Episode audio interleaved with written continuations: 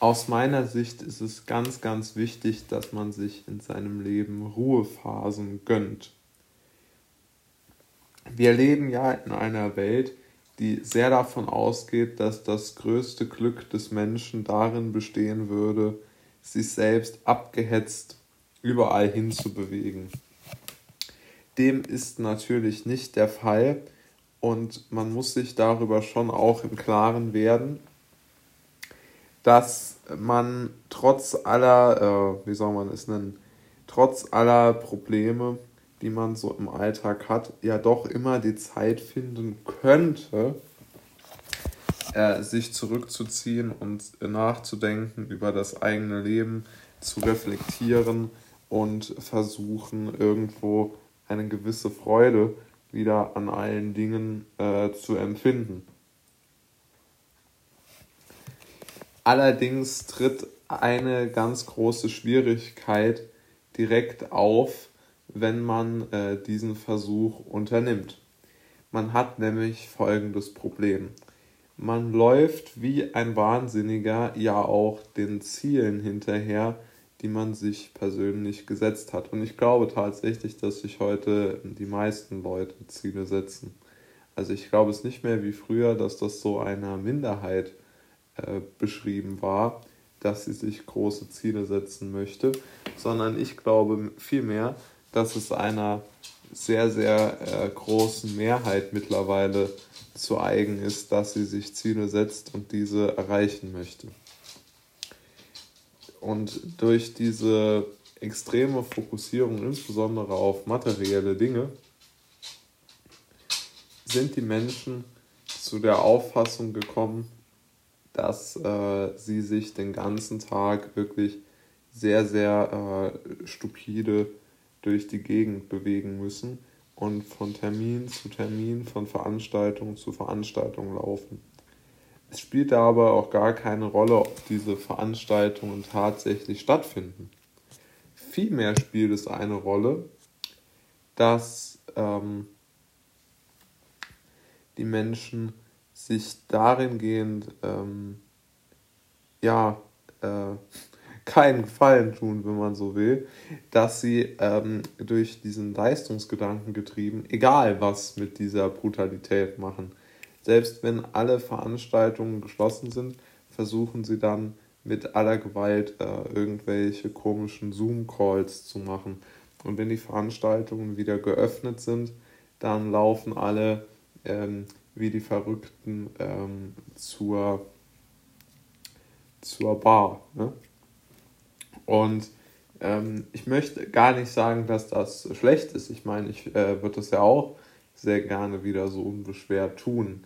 Aber die, die Frage ist einfach nur, wenn man jetzt die ganze Woche über gearbeitet hat, dann fehlt einem ja irgendwo die Phase, dass man sich mal zu, zur Ruhe äh, setzen kann und sich mal Gedanken darüber macht, was man denn den ganzen Tag so fabriziert. Und ich glaube, dieser Gedanke wird eigentlich weit unterschätzt, welchen äh, Mehrwert dieser Gedanke doch bietet.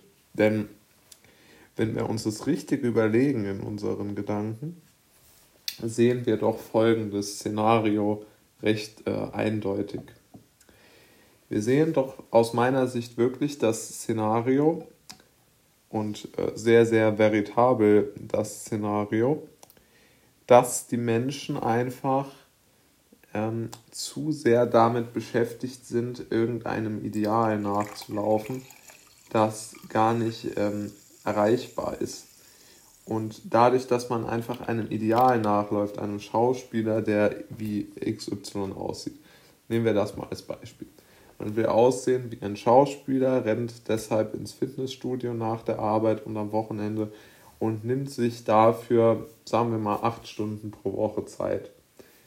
Äh, zudem ähm, äh, versucht man noch ähm, nur noch Geld für Bekleidung auszugeben, weil man natürlich ähm, jetzt nicht so viel verdient, dass man sich sein sagen wir mal, kostenspieliges Hobby, nennen wir vielleicht, sagen wir mal, Kartfahren als Beispiel und die neue äh, Bekleidung plus das Fitnessstudio plus möglicherweise noch die, die Schönheitsoperation ähm, dass man das alles gleichzeitig bezahlen kann. Dafür wird das Gehalt vermutlich oft nicht reichen.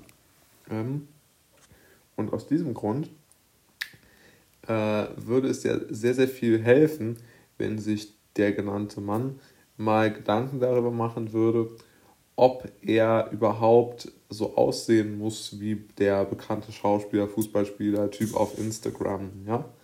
Also das wäre ja im Grunde genommen der entscheidende Gedanke. Und ohne die Mußezeit, ohne das sich zurücknehmen können, sich zurücknehmen können bedeutet im Übrigen auch mal eine Chance auszulassen, ja, oder mal eine antizipierte, also eine sich eingeredete Chance ist es ja oft.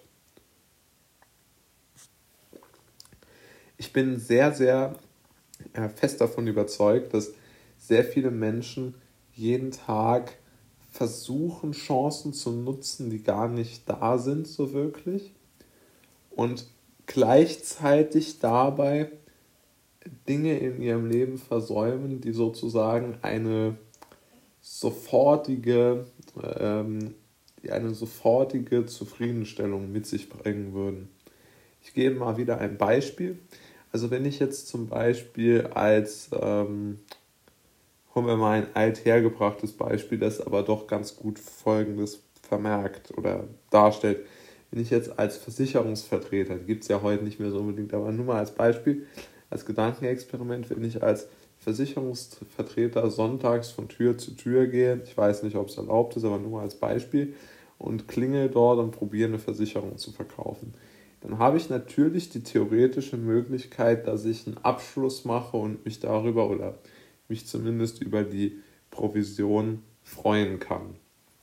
Und wenn man das jetzt spiegelt, wenn man jetzt sagt, wir haben auf der anderen Seite aber jemanden, der vielleicht ähm, seine Zeit mit, mit seiner Familie, mit seinen Freunden oder mit seinem Hund äh, verbringt und halt eben nicht zum, ähm, äh, zum, äh, zum, zum äh, Verkauf von den Versicherungen geht, der bringt ja eine natürliche oder eine sofortige positive Rendite, wenn man so will, für sein Leben mit, ähm, für die er ja gar nicht unbedingt aufkommen muss.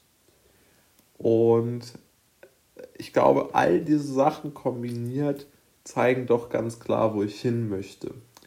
Ich möchte zumindest für mich ähm, wie folgt leben, nämlich in einer Art, ja, in einer größeren Gelassenheit, die nicht mehr so sehr darauf drängt, unbedingt jetzt einen gewissen ähm, äh, Lebensstandard oder Erfolg oder Erfolg, insbesondere auch in der Wahrnehmung von anderen hoch gerankt äh, durchs Leben laufen zu wollen. Ja, also dieser Wunsch, der ist jetzt bei mir persönlich gar nicht mehr so extrem klar, sondern der ist eigentlich schon tendenziell, ähm, hat er sich ein wenig äh, relativiert, muss ich doch schon sagen. Also mittlerweile bin ich eigentlich ein, zumindest habe ich mich eher mit dem Gedanken des, des Durchschnittslebens für mich selbst angefreundet.